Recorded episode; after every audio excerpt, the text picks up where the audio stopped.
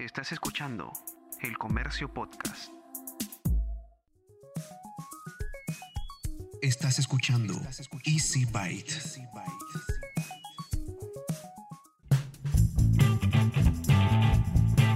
Bienvenidos a un nuevo episodio de Easy Byte, el podcast de tecnología del diario del comercio. Mi nombre es Bruno Ortiz. Gracias por estar con nosotros una semana más. En esta oportunidad regreso nuevamente con bastante información. ¿Qué cosa tenemos en el menú de hoy? Creo que hay bastante que te puede interesar. En lugar del picadito de noticias con el que solemos empezar siempre nuestros podcasts, esta vez vamos a repasar solamente dos noticias, las cuales me parecen que son las más importantes, por lo menos hasta el momento en que estoy grabando este podcast. Estas tienen como protagonistas a Acer y Google.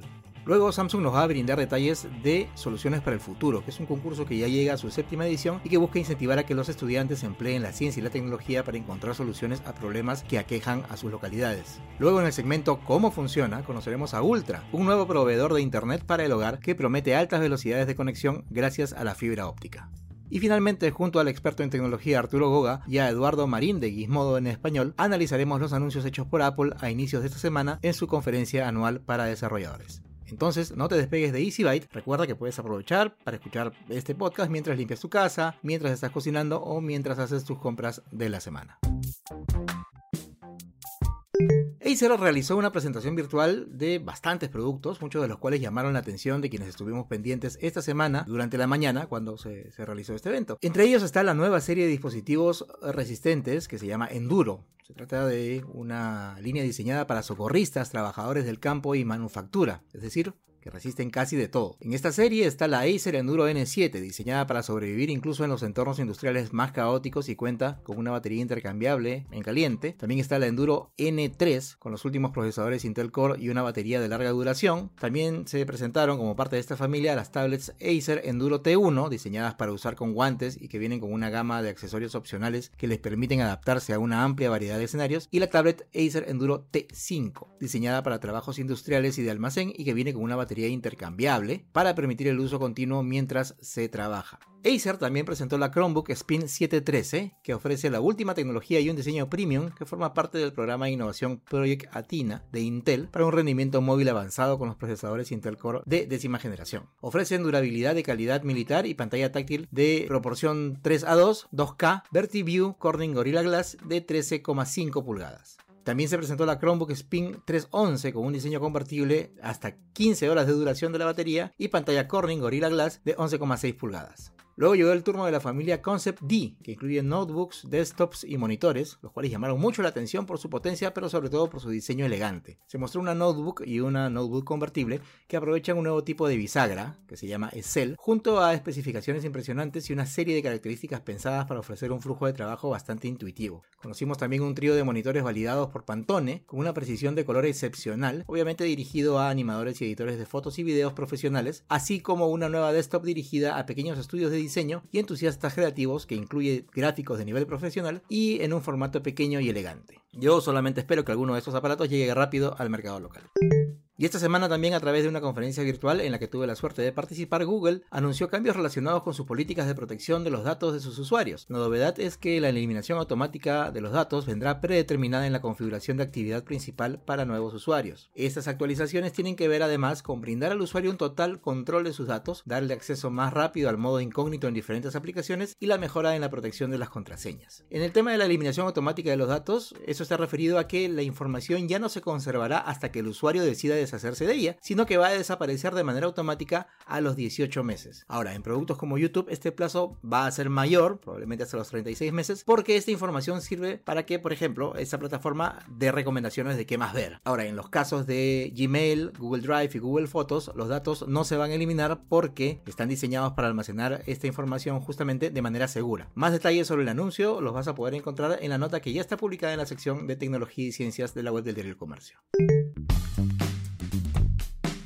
Samsung está convocando la séptima edición del concurso Soluciones para el Futuro. Es un concurso para estudiantes a través del cual busca incentivar vocaciones hacia carreras que tengan que ver con las ciencias, la tecnología, la ingeniería y las matemáticas. Y para conocer más al respecto escucharemos a Cecilia Picoaga, gerente de Ciudadanía Corporativa de Samsung Perú. El enfoque STEM se refiere a la ciencia, la tecnología, ingeniería, matemáticas y fue creado como denominación en la década de los 90 por la National Science Foundation. Este enfoque va creando mayor identificación e importancia en las comunidades educativas, en su aplicación, sobre todo en la coyuntura de, estos días, de estos tiempos y para su aplicación en el futuro. Desde nuestra plataforma o desde el concurso Soluciones para el Futuro, aplicamos el enfoque STEM en el ADN del concurso porque queremos que los estudiantes logren encontrar distintas formas de solucionar problemas cotidianos a través del uso de las ciencias y la tecnología.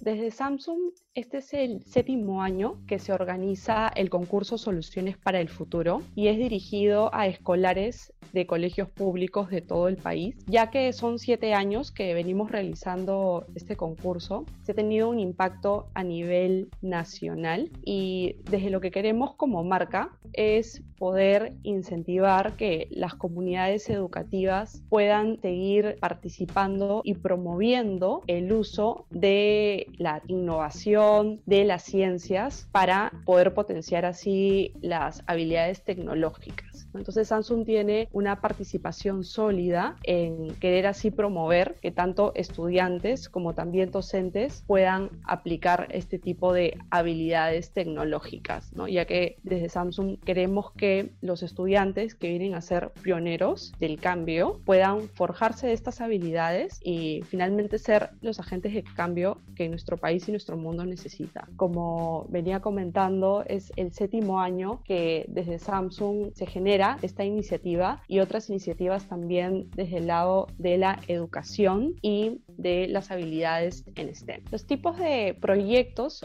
o ideas que, que presentan utilizando las ciencias, matemáticas, ingeniería o tecnología tienen que ver, por ejemplo, con rubros o categorías que los estudiantes presentan. Entre ellas, tienen que ver con salud, agricultura, energía, el uso del software, biomateriales, electrónica, entre otras categorías. Estos son tipos de ejemplos que los estudiantes ya han utilizado para presentar estas ideas y te comento un ejemplo del año anterior. El año anterior ganó un grupo de estudiantes de la región de Lambayeque, ellos presentaron un bastón electrónico porque encontraron que el problema de su comunidad eran estudiantes invidentes, que tenían problemas de desplazamiento. Entonces, ellos utilizando la electrónica pudieron generar un bastón electrónico que finalmente pudo ayudar a estudiantes de su propia comunidad educativa.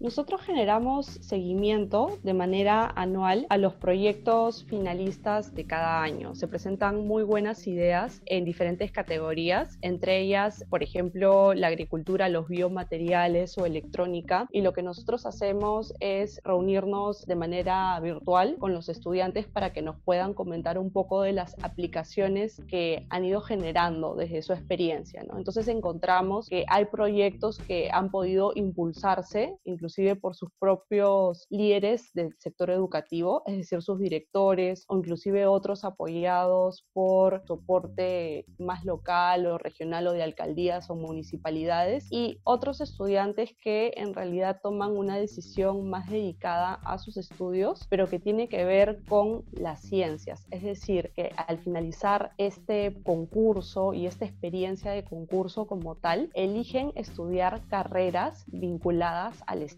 carreras que tienen que ver justamente con las ciencias. Entonces vemos este, este tipo de seguimiento, tanto desde el lado educativo con los estudiantes y también desde el lado aplicativo con los proyectos. Este año nosotros estamos adaptándonos a este contexto virtual. El concurso es de manera virtual. Los equipos que se pueden inscribir lo hacen de esta manera. Sobre los pasos para animar y motivar a estudiantes y docentes que se puedan inscribir en este concurso, básicamente tienen que ingresar a la página www.solucionesparelfuturo.pe, armar un grupo entre 3 a 5 estudiantes más un docente y poder presentar esta idea o proyecto que pueda mejorar un problema de su entorno. Una vez que tienen esta idea o proyecto, llenan una ficha, es una ficha de inscripción con solo tres 13 preguntas y al llenarla inclusive pueden recibir asesoría del equipo de soluciones para el futuro. En la misma página web se encuentran números de WhatsApp para que ellos puedan hacer sus consultas en el momento que deseen y puedan así absolver cualquier duda en relación al llenado de la ficha o inclusive para pedir sugerencia sobre su misma idea de proyecto.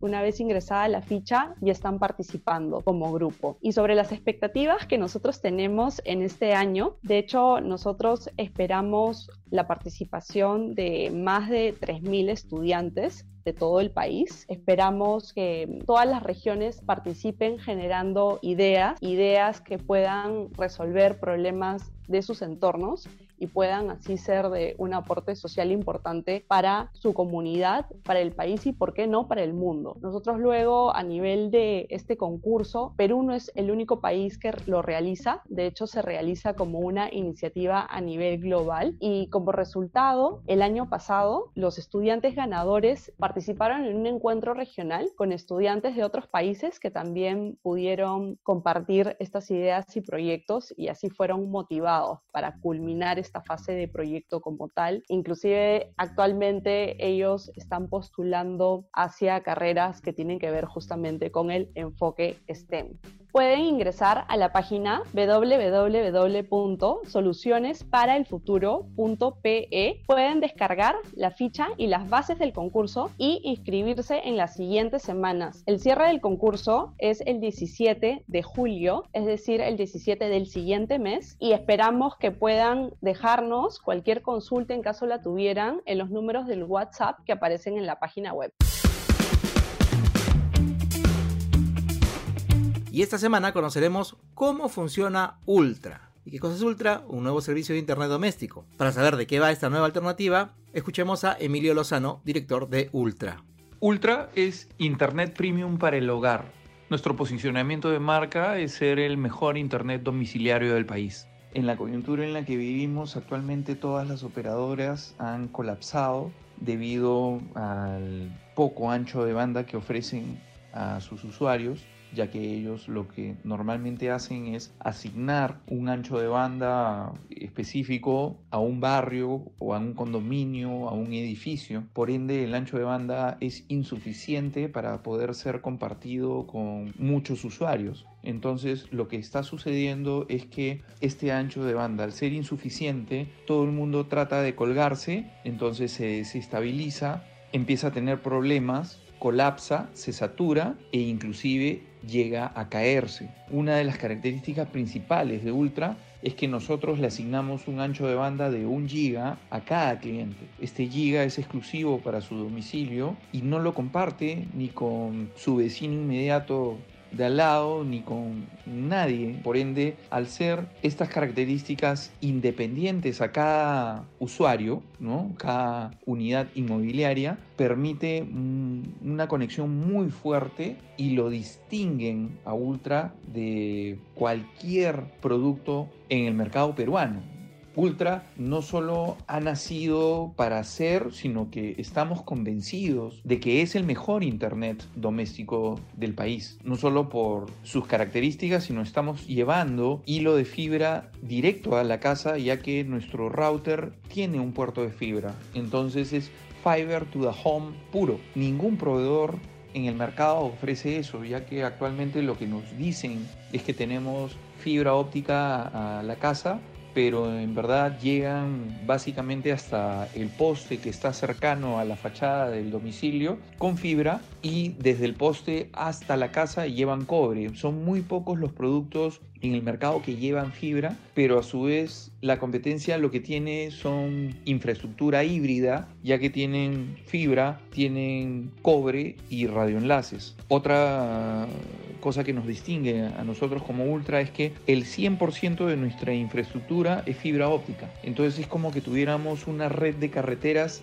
de alta velocidad, a diferencia del el resto de compañías que no en todos los lugares donde atienden o donde tienen infraestructura pueden llegar con una conexión pura de fibra. Nosotros sí, donde estamos, llegamos al 100% con fibra óptica. Nosotros a nivel de Ultra lo que hacemos es llevamos un hilo de fibra óptica hasta la sala del cliente. ¿Qué instalamos? A nivel del domicilio del cliente instalamos un router y un access point. Este router lo que tiene es un puerto de fibra con lo cual llevamos fiber to the home puro. ¿Qué significa esto? Al ser una conexión física, es que la conexión es súper robusta, es súper estable y a su vez es imposible de que se caiga. Y a nivel de fibra, lo que damos como características de producto es que ofrecemos una velocidad de 1000 megabits, de los cuales prácticamente aseguramos el 80%, tanto de subida como de bajada. Ofrecemos un giga de ancho de banda, con lo cual todos los miembros de la familia pueden estar conectados al unísono, utilizando todos sus dispositivos al mismo tiempo, sin ningún problema. Y por último, no hacemos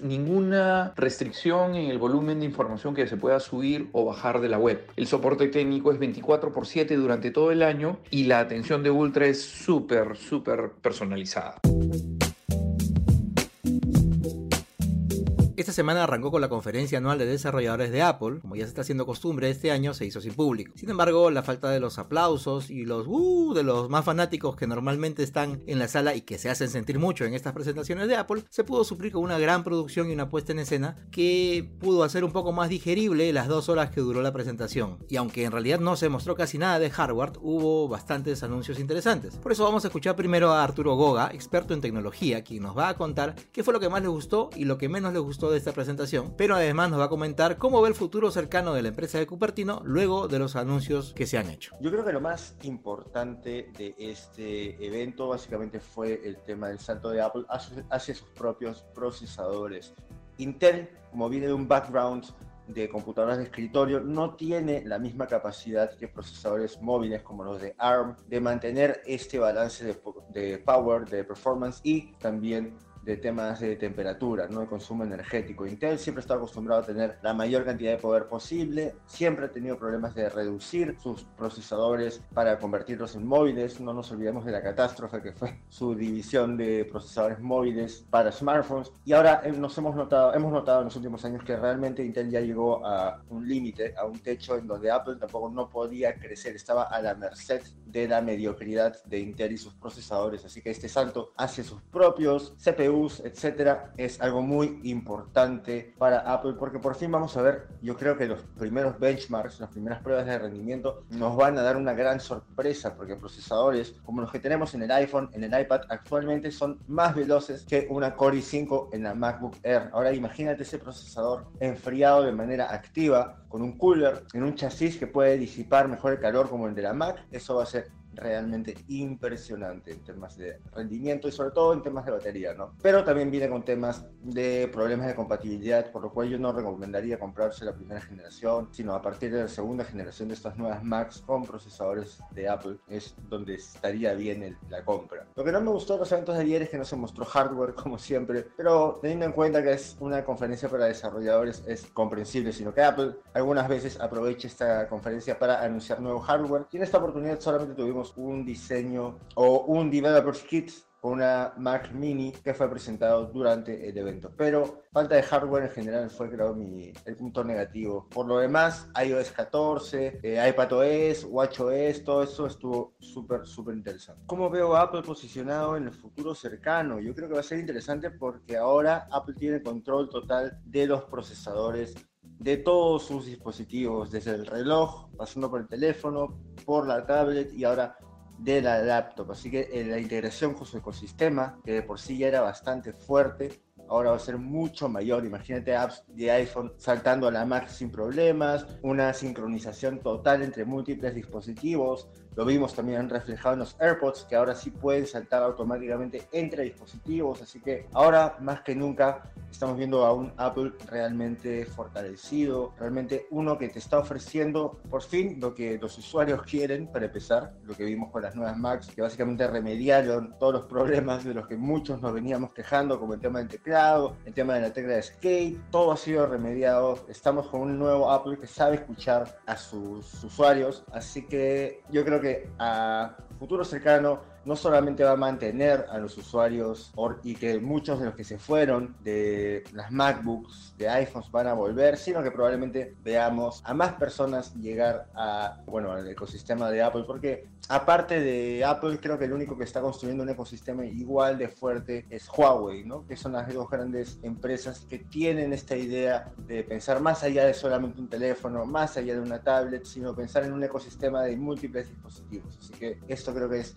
donde Apple se va a posicionar bastante fuerte. Pero eso no es todo, porque Arturo está probando ya algunos de los softwares que fueron anunciados, así que a continuación nos va a contar cómo les está yendo. Sí, de hecho estoy probando ahorita también eh, la, nueva, la, nueva, versión de macOS, macOS Big Sur, que es macOS 11. Me va bien, lo he instalado en mi MacBook Pro antigua, la del 2015, que sigue siendo rápida, la verdad. Es un Core i5 de dos núcleos con 8 GB de RAM. Corre bien, pero obviamente no se lo recomiendo instalar a nadie. Los cambios estéticos realmente son, a mí me gustan mucho los nuevos iconos. Todo se ve mucho más moderno, se ve más colorido. Se nota que por algún motivo Apple lo está llamando macOS 11 y no 10.16, que es la versión que tocaría. Sin embargo, me preocupa sobre todo el tema de qué tal estás trabajando Apple el tema de eh, estabilidad, que fue el gran punto negativo de Catalina, donde la estabilidad del sistema operativo fue bastante mala. Fue un salto grande también abandonando las apps de 32 bits, ahora solamente corren apps de 64 bits, pero igual espero que no ocurra lo mismo con Big Sur. Y ahorita estoy en el proceso de tratar de plantearme si debería instalar o no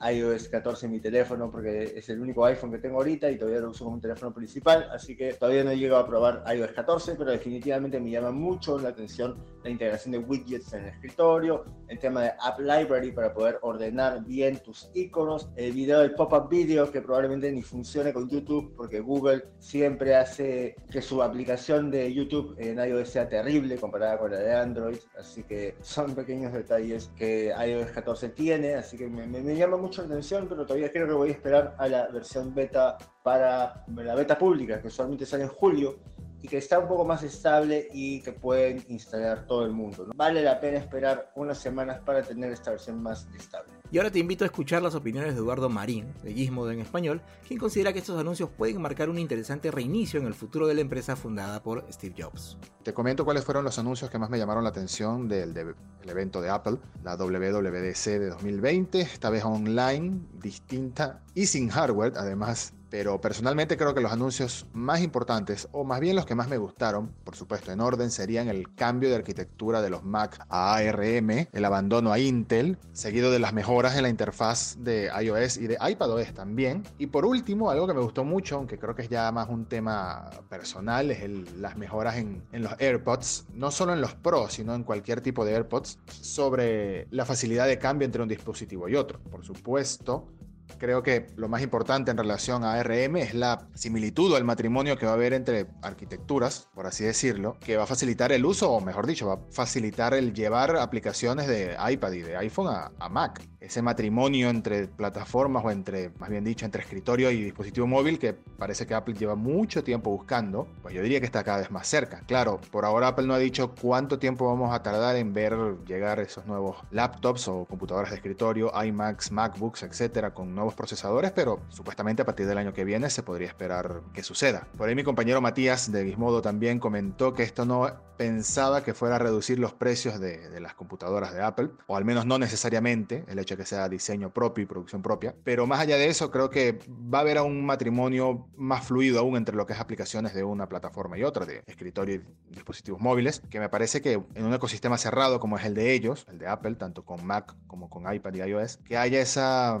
unión o esa concordancia entre plataformas, pues me parece bastante útil. Y bueno, ya veremos cuánto tarda en dar el salto, eso sí, pero ya el anuncio está hecho, ya es una realidad. Eso para mí es lo más importante en cuanto al futuro de Apple y sus dispositivos. Podría ser un duro golpe para Intel, la independencia de Apple ante Intel. Por otro lado, bueno, se ha dicho mucho que si los widgets de iOS 14 se recuerdan mucho a Apple, perdón, a Android. Y sí, pero ¿por qué no implementar las cosas buenas de un sistema operativo en otro? Y aquí no, ya, yo creo que estamos ya muy grandecitos para hablar de copias, de quién ha copiado a quién, pero indiferentemente los widgets en iOS pues lucen bastante prometedor. No he instalado la beta todavía de iOS 14, pero pienso hacerlo y pienso darles una probada. También me gusta mucho lo que veo que han hecho en iPadOS y las ventajas o las mejoras de reconocimiento de texto escrito que están implementando en el Apple Pencil. Creo que por primera vez me siento tentado a comprar uno para, para mi uso de iPad. Y por último, como dije, es un pequeño detalle, pero creo que la posibilidad de cambiar de dispositivo con los mismos audífonos de una manera simple y sencilla es algo que extraño mucho en mis audífonos de uso diario y creo que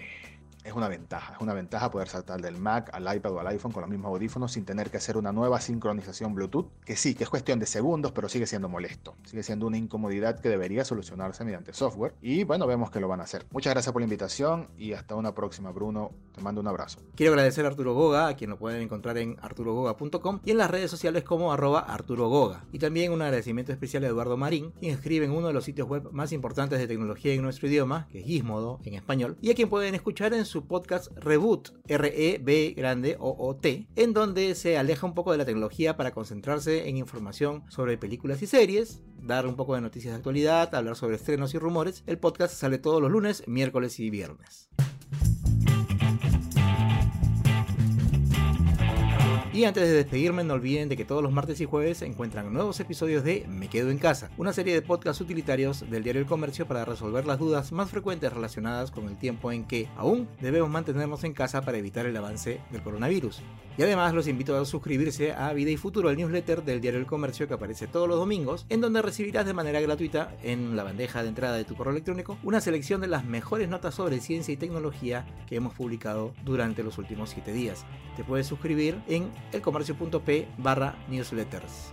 Y no hay tiempo para más, hasta aquí hemos llegado con el episodio 7 de Easy Byte, el podcast de tecnología del diario El Comercio. Gracias una vez más por haber llegado hasta aquí. Mi nombre es Bruno Ortiz y recuerda que tenemos una cita la próxima semana. Pasa la voz. Esto fue El Comercio Podcast.